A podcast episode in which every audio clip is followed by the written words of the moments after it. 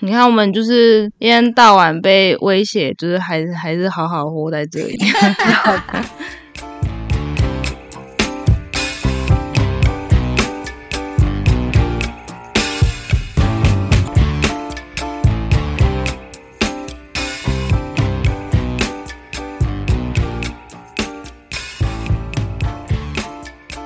欢迎收听一杯咖碰脆，我是涵涵。我是雨宁，我是环环。呃，我相信听众在看了我们的这个这一集的那个主题名称之后呢，就很很明显的就是我们有这一集有一个主题就是少女。那我们以少女这个主题去挑选了，嗯，斯卡罗跟暮光之城这两部戏剧作品来探讨这样。那其实，在很多的戏剧的手法上，都会有一个物品象征的这样的一个操作手法，隐喻的操作手法。呃，我们今天挑选的主题，呃，少女这个主题呢，它是有一种寻找自我跟一个探索过程的一个感觉。这两部电影其实都是有，呃，其实都是用少女的。视觉来讲述他们的故事，那其实这个中间也有一些让我们探讨感觉。那这两部电影他们分别在讲什么？我们可以请环环来说一下。那我就直接从少女的部分切入好了。通常在我们中西方的文学描述一个地方，他们都有一个共同点，像是故乡啊、国家啊、船只。但少女这一个词。的定位啊，他在年龄或是社经的地位上，他都有一种青涩啊，然后尚未受过社会洗礼的感觉，所以在文学描述上不会就是有像母亲这样的性质的寓意描述。那我将这点就是用来看台湾和美国的相似之处，用意就是相较于就是欧洲啊、英国、法国、意大利那些国家，他们有深具明确文明记载、文化传承。那台湾跟美国的历史就是充满着移民啊、殖民跟多元文化，文化都是有一种处于不安定的状态，就像是少女的自主意识还在建构中一般。也就是这集的主角《暮光之城》的贝拉和斯卡罗蝶妹。那我就先说《暮光之城》好了。像是狼人在设定上，它很明显就是朝向原美洲的原住民去行诉，它就是从领地啊地盘的划分，而且吸血鬼不可以进入保护区，这点就可以看出来，就是狼人意味着主角跟守护的作用。那因为贝拉一直被追杀，狼人他们才不得已就从保护区出来。然后将守备的范围扩大，转为进攻者。后来出现了来自外面的吸血鬼，于是才会跟库伦家族一起合力抵抗外敌。所以贝拉它象征的其实是美洲这片土地，美国的这一片土地是吗？就是它被这一片土地被侵略了，所以。呃，狼人也就是美洲的原住民，他们要出来捍卫自己的领土，这样。因为我们就从美国历史来看，因为如果我们把吸血鬼看作是外来的那些殖民者或是移民者，相较于他们就是岁数都很大，然后贝拉跟雅各他们两个的是年龄相近，就是会有一种他们才是共同属于，呃，不是共同属于，就是他们。他们是有曾经有过，就是一个成长的过程，有相近的记忆跟回忆这样。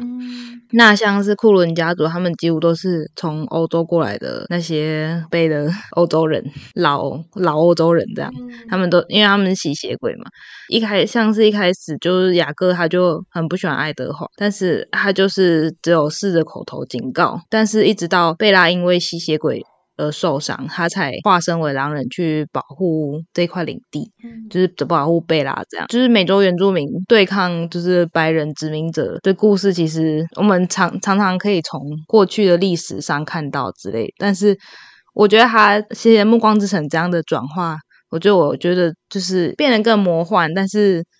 你同时又可以感觉得到历史上那种不安定的挣扎跟对抗的感觉。其实它是更，虽然它是用魔幻的元素，但它其实是用更具体，然后我们更能够切身感受到、更贴近我们生活的方式去讲述一个这样的这一片土地被欧洲殖民者伤害了，就像贝拉被吸血鬼伤害这样。所以当呃这一片土地被伤害的时候，原住民、美洲原住民他们就要出来。捍卫保护，所以像是到新月之后，库伦家族他就是如果作为一个殖民者代表的话，他们就离开了这片土地，但是土地的伤痕还在，因为就是贝拉就是对他们如此就是念念不忘的，就是他的心心里就是很痛苦。这样在殖民者离开之后，就是美国就是贝拉。他是才开始慢慢回头看一直存在的文化，然后以及整并性的文化内容，就是和雅各暧昧的。直到欧洲发生战争，就是爱德华他们找上佛杜里家族，然后美国才在最后一刻就出面救下来以前的殖民国，就是有点类似就是一战这样，然后就是欧洲打的热火朝天，然后。美国就是出出来一个剪尾刀，然后 平息整个纷争的感觉。就是美国就是开始在世界发生影响力，然后一直到库伦家族再次回到福克斯，他们现在的地位就不像以前高于美国，只是是作为一个殖民者、侵略者，而是他们现在是一个平等的，像是移民者这样的感觉。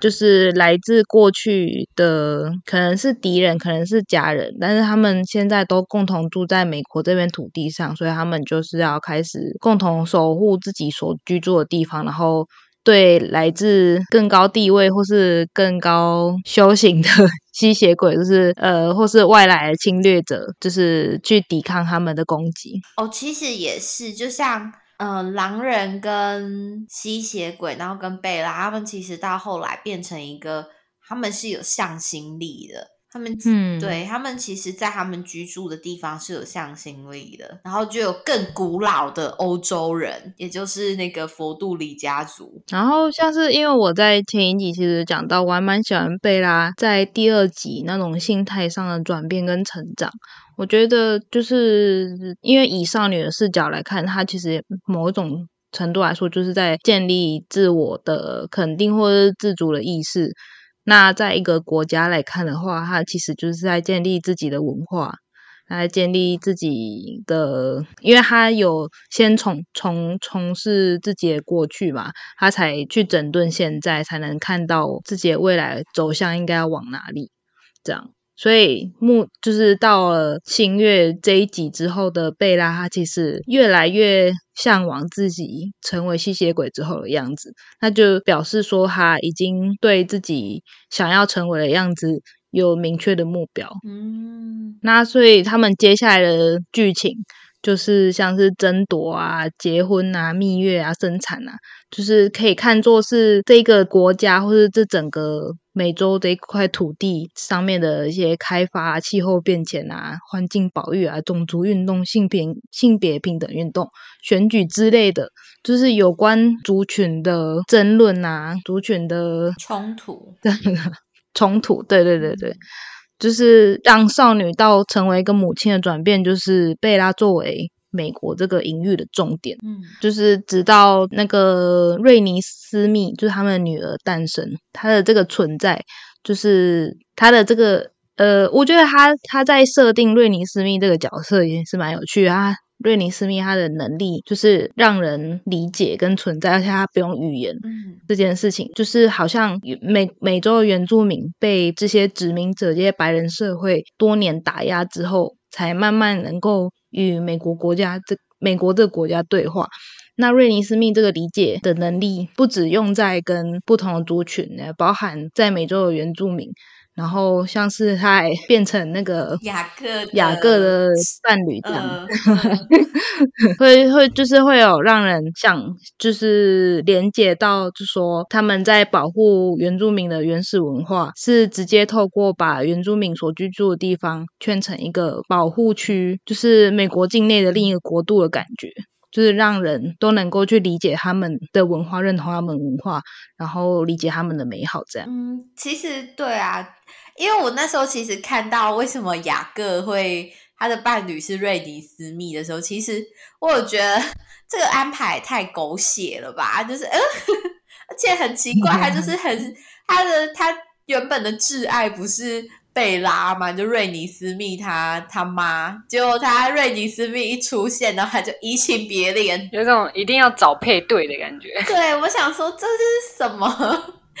哦，那这样讲起来就哎，蛮合理的。这个而且这个安排蛮巧妙的，就是瑞尼斯密的存在好像是那种强化要融合的意图的感觉，嗯，或者是说瑞尼斯密斯是在是在经过这一连串的，刚才环环有提到，就是一连串的种族之间的冲突啊，或者是一些开发气候变迁这样的一个过程。最后所诞生下来的一个，我们要用产物来讲嘛，或者是那个最终和谐的那个结晶。我觉得瑞尼斯密好像代表是那个，而且他他很有趣的是，他是半人半半吸血鬼的混合，半鬼，对他不属于任何一个种族。应该说，它属于两个种族，但是它也是一个独立的种族，而且它是一个，它有一点像，我觉得其实这个也有一点像什么，就是我觉得身为台湾人啊，我们也是，或者是应该说美国人，他的文化某部分也是来自于以前英国人，但是他现在到了到了，他在经过到了美洲之后，这些这些英国人以前的英国人留下来。在美国跟当地的文化混合之后，他就是美国人。我们不会说美国人是英国人，因为我们知道他们的文化不同。但是不可否认是，美国的某一些文化是以前的英国文化延续下来。其实，嗯，我觉得台湾人应该也可以理解这一部分。那我觉得瑞尼斯密其实就有一点像是这样。如果以我们刚才比喻的。欧呃吸血鬼如果是欧洲诶欧洲人古老的欧洲人的话，那是一个古老的血统跟一个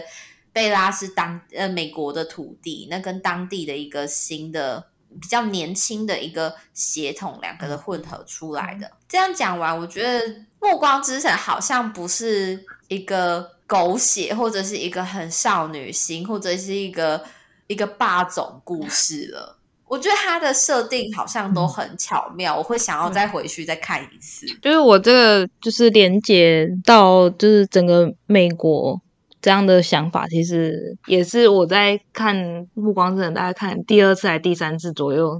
才突然蹦出这个想。因为我也是因为其实主要也是因为瑞尼斯密的关系，我就觉得为什么呃作者会安排这样的桥段，因为他其实就是狼人。就是有一个灵魂伴侣的这个设定，他其实不是在这个故事中很很被受瞩目的。嗯，他是一直到后期那个狼人族群他们的那个首领的女朋友是是首领的灵魂伴侣这件事情，他才被带出来。然后就觉得就是会变成说，狼人在这个故事里面，他其实就是属于第二。重要性，它的重要性就不会比吸血鬼还重要。它就是其实就是有种点缀这个故事的感觉。但是没想到，就是这个灵魂伴侣的设定会影直接影响到，就是最后的他女儿未来的另一半这种感觉。就是觉得说，像是我们在看自己国家文化的时候，你会觉得好像有一些东西它就是固定一直在那里，就好像没什么的感觉。那其实。这些文化，它说不定未来会对我们国家造成呃轻重不一的影响，也说不定。我就觉得还蛮有趣的。就是从《暮光之城》，我们其实看到最后瑞尼斯密的出现，他的出生其实代表的是一个。美国最后族群融合之后的一个结晶，但是美国的话，其实因为他们的历史其实也是比台湾的还要久。那他们是，而且他们其实他们的记完结了，但是台湾的好像还在进行中，还在挣扎中。而且台湾的其实我觉得也是蛮偏复杂的。那我们可能，嗯，我觉得两边的故事虽然都是一个探索的状态，就是在讲少女探索状态，但是两边的故事好像还是有一些差异，就是他们走的脉络还是不太一样。那环环要不要讲一下，就是斯卡罗的部分？接下来就讲斯卡罗的蝶妹。其实斯卡罗部分就比较没有那么像是《暮光之城》那么魔幻，可以。那么有趣，因为它呃原作傀儡花，它就是将蝶妹紫色为台湾。那有趣的是，像前面讲到美国作为一个殖民地到国家的经历之后，在台湾的叙事里面，就反而是变成入侵者这样。应该说，就呃，清政府编制的廊桥十八社眼里，罗妹号跟李先德等人是完全不受欢迎的程度，就是不像吸血鬼那样子很歌德浪漫这样。李先德的傲慢啊，然后还有毫不掩饰的那种高高姿态，都是看不起，就是目前这个廊桥十八社这种一切非现代化的事情。这个会不会？其实我刚我刚才也有想过这件事情，就是好像。好像是不是会不会其实呃，《暮光之城》它其实有一点用呃外来者然后美化的状态去讲述这一切他们的故事，然后但是台湾的好像不太一样，台湾的好像就像就是真的是我们把外来者也不是我们，就是这个原本的居住地的人，他们把外来者当成不受欢迎的。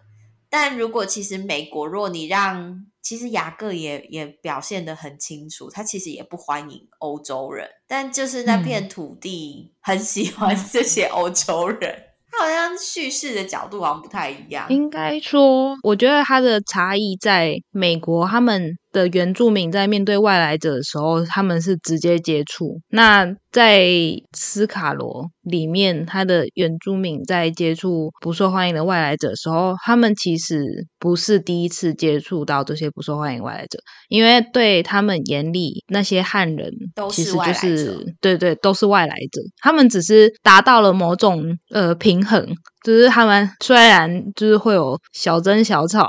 但是他们就是已经有某。维持了某种平衡在那里。那像李先德跟罗妹号的话，则是完全就是就是一个外外来的，然后然后突然好像很害怕他们会争夺他们的资源，而且他们有一点在破坏这个平衡，试图动摇他们原本已经制定好的那个平衡。嗯嗯嗯嗯，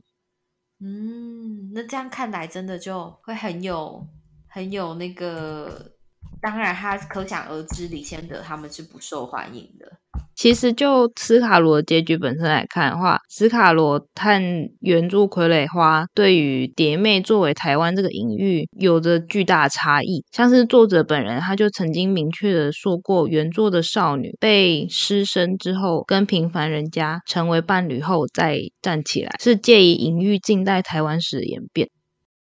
因为我怕有一些观众没有看过原作，所以不太懂这个部分。就是，所以蝶妹在在原作里面，她的失身是怎么发生的，或者是她是她失身这件事情是。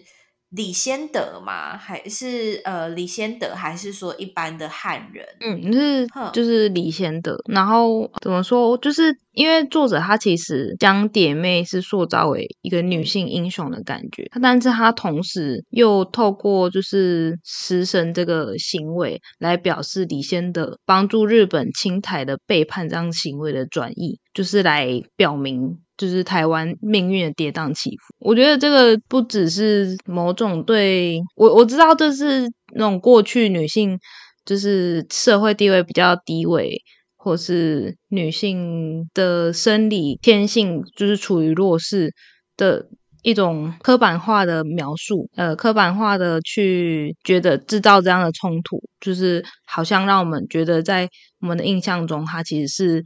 可能会发生，而且。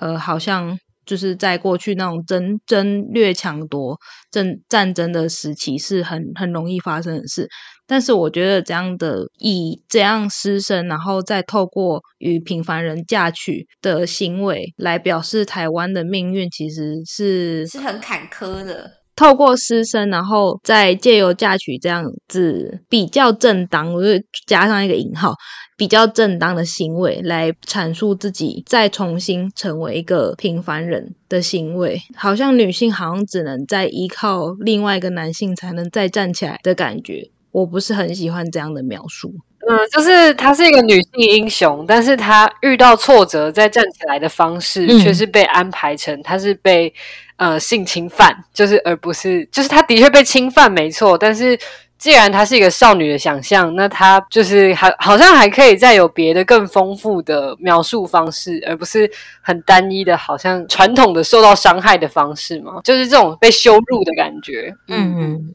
对，还是你的意思是，他他他为了要把他形塑成英雄，而去把他再做一个悲惨的转化，加深他的悲惨，然后他站起来去形塑他的英雄感吗？我应该说，我觉得又又有点接近像我们上一次在那个房子主题里面讲到的文情主义，感觉就是女性好像受到了怎样苛刻，然后结，但是他们因为他们很勇敢，他们有去依靠他人，呃，或是他们转化自己的心情再站起来，这这件事情就是值得嗯让人赞许。我觉得其实应该说，如果蝶妹她真的是就是遇到被李先德就是侵犯之后，她站起来的方式不是透过嫁给另外一个男性的话，那她就是不算站起来嘛？她自己有脚了，她不需要一个拐杖。哦哦哦哦，就是我我自己也贞洁的点是在这里。嗯嗯。哦，所以你的意思就是说，她今天因为失身了，在那个年代。是你，你被失身了，你其实是一个弃子，如同弃子的感觉。但今天他站起来，不是说他很很努力活下来，或者是把自己过得更好，这样就能够行塑女性英雄的形象，而是他去跟平凡人家结婚了，嫁娶了，然后他再步入正常人所谓的。当时价值观的正当的轨道，好像他有好好这样才表示他有好好的站起来。对，哦，所以我我在看到作作者讲这句话的时候，我就想说，那你怎么不干脆说李先德找蝶妹来当翻译，就是只是和蝶妹暧昧的皇子这样？就他其实他喜欢的人是碧麒麟，这样更更有符合，就是他 才是那种背叛。为转移，而且我觉得这这一点更符合就是台湾在国际社会未定论的形象，就是人家就只是想要把你当什么战略跳板哦之类的，很贴切，超贴切的，真的。可是我觉得作者讲这句话也是蛮奇怪的啊。那如果说少女被失身之后，然后就是跟平凡人家嫁娶之后才叫站起来，然后用这个来就是引带隐喻我们就是台湾史的，就是这个变化，台湾的变化。那这个平凡人家代表的是谁？就是如果对应到台湾史上话，那这个帮助蝶妹再站起来这个丈夫是谁？嗯，对吧？对啊，习相。我觉得作者应该只是想表达他在受受过这样经经历风霜之后，又过着平凡人的生活。其实当一个平凡人是多么困难的一件事情。这样，好吧，我们就只能尽量去贴近、去理解他的想法。嗯嗯，那所以相较起来，就是斯卡罗的蝶妹结局比较从一而终。就是他为了自己哪里都不接纳的身世和族群的和谐而奔走，然后最后就回归祖灵怀抱这样。但是其实我们可以再从那个画面中看到，他最后点妹他身上穿的斯卡罗的服饰，嗯，对，就是这件事情是某种程度上，他不再为就是仇恨自己的族群族人。妈妈或是族群抛弃自己的这些过去，他他反而是接受了自己就是身为这样的人，就是被这块土地认可跟接纳，然后我觉得更接近台湾现在努力的迈向多元族群融合的感觉。嗯，对啊，因为他从他在这部戏第一场出现在观众眼前的时候。他从头到尾都没有穿着斯卡罗的服装，然后他一直到最后，他才真的是去穿着，然后接受这件事情，可以看到他的转变。嗯，那就是当然，就是我本身，或应该说，就是所有对台湾有怀抱故土情怀的人，他们我们都很都很希望能够看到这里被看见。就像剧里面有说，这块地方还不在神的地图上，然后我还蛮喜欢这样的说法。就是台湾和美国放在一起谈论的时候，我们很出很清楚，然后很实际知道，就是美国和呃《暮光之城》其实是套一层魔幻的纱去讲述它一些比较复杂的经历和过往。但台湾的话，我们要说清楚它的实际，反而没那么精确的。一种论述跟定位，因为它的存在本身就是像《暮光之城》那样很那种魔幻的感觉。就是其实台湾这一个地方本身就很像传传说里面才会出现的小岛，因为你看从一开始最一开始，当然啦，我们可能在近代的史料啊什么的，相对都是比较少很明确被记载。但是我们其实都会看到说，比如说像葡萄牙人的商船经过，然后就哦，很美丽的岛屿福尔摩沙这样。而在这片土地上，其实很多人来来回回、来来去去这样。然后这片土地上其实有很多很多不同的人来过，然后留下了一些东西，然后在这个地方生根，然后经过了时间，慢慢的融入了，形成了我们自己的文化。必须讲，我觉得其实最魔幻的一件事情就是，我们为什么有些人我们不会讲任何的荷兰语，然后我们不会有任何的西班牙文。或者是呃，我们不会日文，但是其实我相信，其实，在台湾人的身体里面，我们可能有那零点零几的呃欧洲的血统。必须讲一件事情，台湾人真的有台湾人的长相。我虽然说我们跟中国靠的这么近，可能在很近代里面，我必须讲，我们也都是汉人，都是可能同一个种族，大部分啦。但是我们为什么？其实我们的血液里面，其实跟他们还是会有很大的不同。对，其实台湾这个地方，我们其实我觉得这些人来过，他们都会留下。那其实像台湾，呃，我们其实我们大部分的人从长相上来看，不是从文化，其实从我们的协议里面，我们就已经跟可能很多的中国人其实是已经是不一样的了。比如说像台湾人，其实在研究上，台湾人的协议里面，其实我们百分之八十五的人。我们其实都有原住民血统，只是我们的浓度没有那么高。我们原住民的血液在我们的的血统在我们血液里面其实只占了十三趴，但是拥有原住民血液的人其实是非常多的，占到八十五趴。我觉得其实就有一点像刚才瑞尼斯密的出现，它其实它也是等于是一个血统的混合。那我台湾人其实也很像。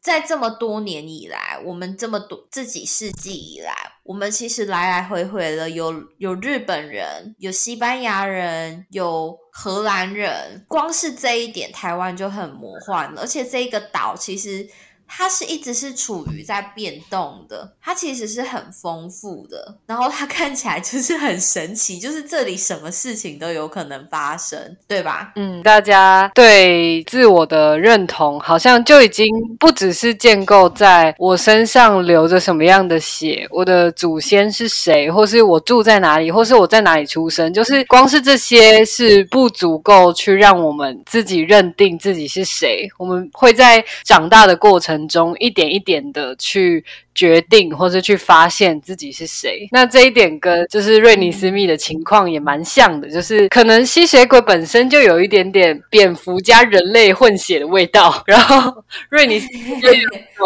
呃蝙蝠和人类跟人类的混血的混血的那种无限混血下去，所以他也会在长大的过程中慢慢的去发现自己是谁，而且他。还是那个什么狼人的伴侣是命定伴侣，所以他还承接了就是狼人的那个狼人的习俗，嗯，就是这一个规这一个规矩，它还承接，所以它是一个融合体。其实我我有思考过一件事情，就是其实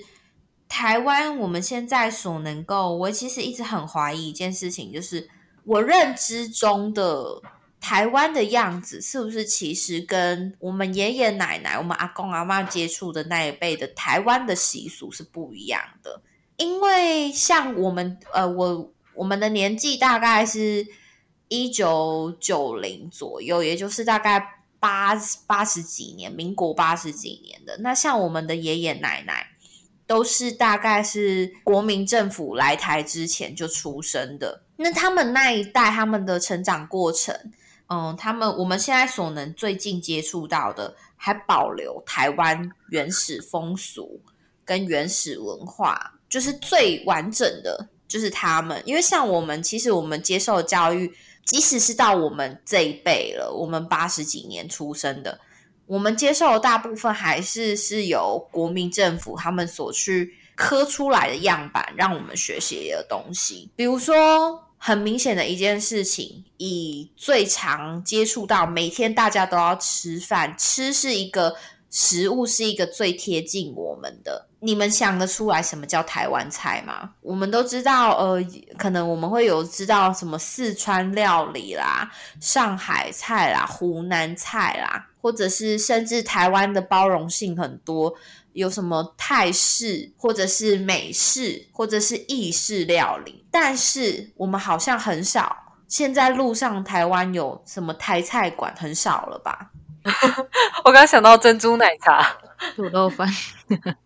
对，其实这也是一个问题，就是我们不会带外国朋友去介绍，他说这是。我们的文化的饮食，我们的传统饮食，我们会带他们去吃牛肉面，我们会带他们去珍喝珍珠奶茶，但那个其实并不是我们文化的产物的。其实台湾人是不吃牛的，那为什么牛肉面会成为我们的台湾的传统文化里面？我们很我们是不吃牛的，因为牛帮我们耕田。但是为什么好像现在外国人来了，我们会带他们去吃牛肉面，带他们去喝珍珠奶茶，但是。牛肉面这件事情是在国民政府来了之后才开始出现的，并不是说我们要批评这样的文化的产生，而是我们可以思考一件事情：是为什么我们台湾其实有自己的文化底蕴，但是那个底蕴好像被切断了，并没有传承到我们这一代。我们所接触的、我们所熟知的文化，好像就是这七十年、八十年的，但是台湾并不是只存在七十年、八十。年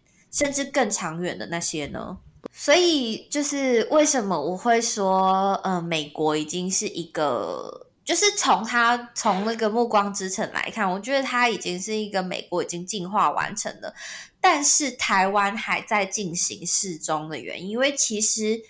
我觉得在现在，台湾人还在挣扎一件事情，就是我们是谁，我们怎么定位自己是台湾人？我们已经知道，好像自己我们是一个独立的国家嘛，或者是我们有自己独立的文化，但是我们为什么要挣扎？或者是当别人在说“哎，你跟中国有什么不一样”的时候？其实我们会挣扎的有一部分是我们其实找不到我们的，我们这一代的人，我们其实没有那么了解自己的文化的根在哪里，因为我们没有延续下来，所以现在很多人会开始想要去挖掘那些文化出来。所以其实这个东西，就我自己个人而言，我在看到斯卡罗出来的时候，我才深刻的体会到。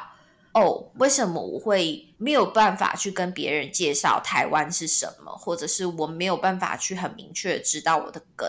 哦，我找到了原因，就是我可能还是对于那个文化的传承，我需要去找回来。这个也是我自己看完的感触，或者是还有刚才听完缓缓讲完这些，其实我觉得是一个更具体的我的感受。我们在追寻文化这件事情上，就是其实我有为这个主题下了一个算副标题吗？叫做“神眷之地”跟“神器之地”。也不是说美国有一堆鬼就是不被神所眷顾的，就是而是他们在追寻资本主义的巅峰的同时，还要加上歌德文化的本质，就是个人主义色彩比较浓厚。就是好听一点，就是他们不会己怨他利；但难听一点，就是有点自私自利这样。反过来看，就是台湾过去被不同的政权把持，那有的只是把这里当做据点啊，有的有在认真经营啊。但是台湾这座岛屿，它本身就是在这个国际整个世界的历史中，是其实它都会占某种地位。它可能不一定很重，但是它就从未。消失在这个世界地图上。那台湾人的命运也一直以来都是很习惯去吸收一些新的文化。那所以我也希望总有一天，台湾也能成为就是文化上能够影响世界的国家。所以你说的那个神捐之地就是我们吗？台湾？对呀，你看我们就是一天到晚被威胁，就是还是还是好好活在这里。哎，我觉得台湾人有一个特性，就是我们吃软不吃硬。其实我们是吃软不吃硬的，但啊，二二八这个主题，我们改天再开一个。就是台湾就是吃软不吃硬，才那么容易被假讯息影响。真的。然后只要只要到选前有没有？只要有有人助攻，那个结局就很明显。但是我们就是吃软不吃硬这样。其实我自己在做这一集的时候，其实我是非常开心的，因为呃，我自己是一个呃，我本来就对于台湾的历史啊，跟台湾的定位，还有我们的文化，我是一个比较关注的人，可以跟用这种方式，然后可以跟更多的人去讨论这个议题，或者是去引发一些人去思考这个议题这件事情。其实我在录这集的时候，我就是有。有这样的一个愿景，就是希望可能听众在听完这一集的时候，有机会能够去更接触这样的一个想法，或者是说可以再去关注一下。我真的是对于，就像刚才环环讲的，就是这个地方是一个神眷顾，是一个魔幻的岛屿。不只是，当然不只是我们自己台湾人。如果今天 真的这一集有幸被呃更多的，比如说可能马来西亚的朋友、香港的朋友，或者是其他的华人的话，或者是可能如果你正在学中文的人，那外国朋友，你也有机会。来了解一下这个很奇妙的地方，然后台湾真的是，嗯，是一个很多可以挖掘，其实我们也有很深的底蕴的一个地方。那如果各位听众听完今天这一集的节目，有想要跟我们分享的想法啊，或者是呃有更多的灵感呢，都欢迎在下面跟我们留言，然后。呃，或者是你们有想要听哪一个影集啊，或者是你们有想要听我们做更多的议题的讨论的话，也都欢迎跟我们说。这样，我们目前也还没有确定我们的这个节目多久会上一集，但是请订阅我们。呃，如果有喜欢的话，都欢迎在跟我们多多的互动。大家下期见，拜拜，拜拜，拜拜。